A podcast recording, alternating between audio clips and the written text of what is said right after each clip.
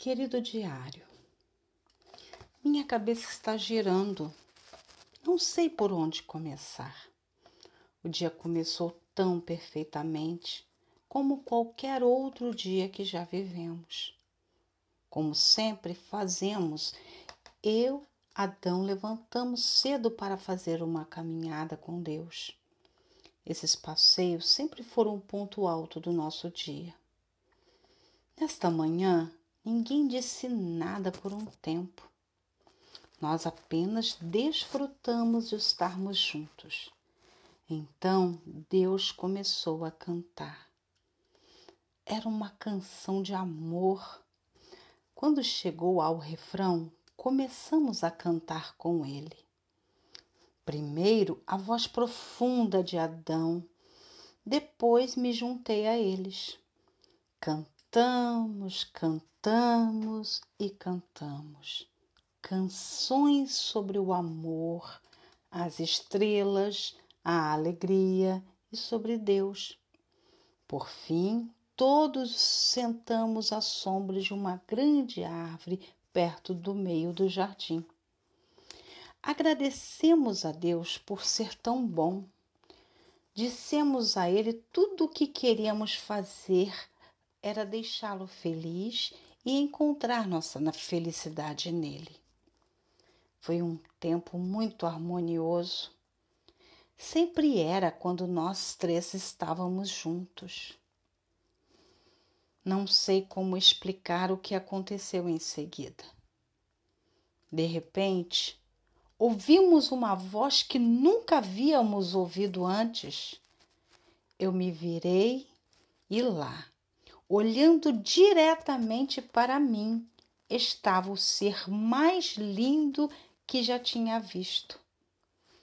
Ele falou diretamente comigo, fez com que me sentisse importante e logo me descobri querendo ouvir o que ele tinha a dizer. Não estou certa do que aconteceu com Deus neste momento. Ele não havia nos deixado. Acho que só esqueci que ele estava lá.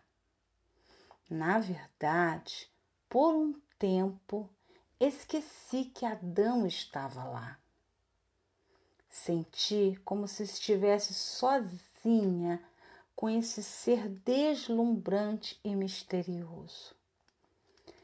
A conversa seguinte está indelevelmente gravada na minha mente.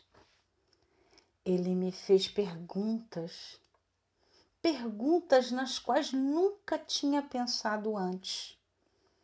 Então, ofereceu-me algumas coisas que eu nunca havia tido. Coisas das quais nunca pensei que precisasse. Independência de Deus e de Adão. Posição. Sempre admirei Deus e Adão. Esse ser disse que eles iriam me admirar conhecimento de mistérios conhecidos apenas por Deus. Permissão para comer do fruto da árvore no meio do jardim. No início, só ouvi e observei. Em meu coração eu ponderava, questionava, debatia. Adão havia me lembrado muitas vezes que Deus tinha dito e que não devíamos comer o fruto daquela árvore. A criatura continuou olhando nos meus olhos e falando com aquela voz suave. Eu me vi acreditando nela. Parecia tão certo. Finalmente, rendi-me. Estendi o braço com cautela no início, mas depois ousadamente. Peguei, comi, entreguei a Adão.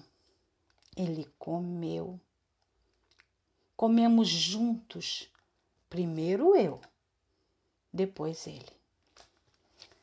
Os próximos momentos são um borrão, sensações profundas que nunca tive antes, uma nova consciência, como se eu soubesse o segredo do qual não deveria saber. Euforia e depressão, tudo ao mesmo tempo. Libertação, prisão, subindo, caindo, confiante, temerosa, envergonhada, suja, escondendo-me.